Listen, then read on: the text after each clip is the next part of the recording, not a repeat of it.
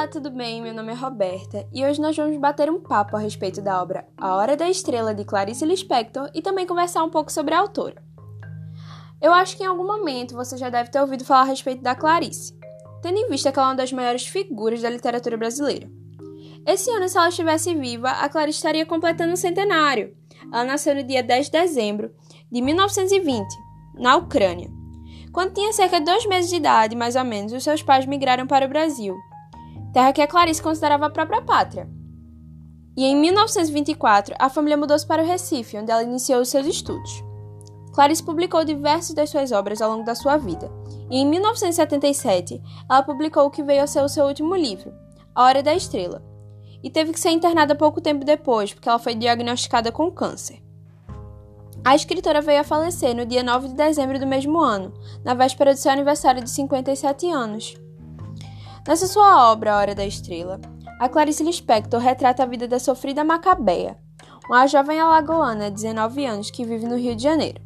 Macabeia era órfã, mal se lembrava de seus pais e foi criada por sua tia, uma mulher muito religiosa e moralista, que era muito rígida consigo. Com a infância nada agradável e cheia de dificuldades, quando cresce, Macabeia parte para a cidade grande com a sua tia. Lá, apesar de não ter estudado tanto assim quanto deveria, e não saber escrever direito, ela faz um curso de datilografia e consegue um emprego que lhe paga ao menos o salário mínimo. Após a morte de sua tia, ela se mantém em um quarto de pensão, onde ela tem que dividir com outras quatro mulheres desconhecidas. E em decorrência de tudo isso, Macabeia tem que lutar muito para se sustentar sozinha e enfrentar situações do seu cotidiano que não são nada fáceis. A Hora da Estrela é um livro com um enredo bastante diversificado, onde a nossa personagem principal enfrenta muitas coisas de fato. Porém, a leitura, apesar de um pouco mais é, elaborada e que exige um pouco mais da gente na hora que a gente está lendo ali, reconhecendo aquele livro, por ser também um pouco mais antigo também e ter uma linguagem um pouco diferenciada do que a gente está acostumado atualmente, é, eu super indico esse livro, porque ele faz a gente refletir sobre a respeito da nossa própria vida e vermos que nunca é tarde para fazer algo que queremos e que venha a valer a pena.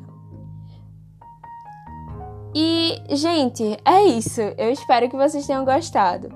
Eu queria agradecer a atenção de vocês.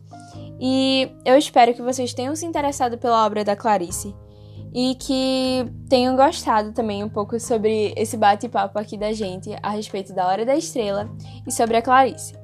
Tchau, tchau e até a próxima!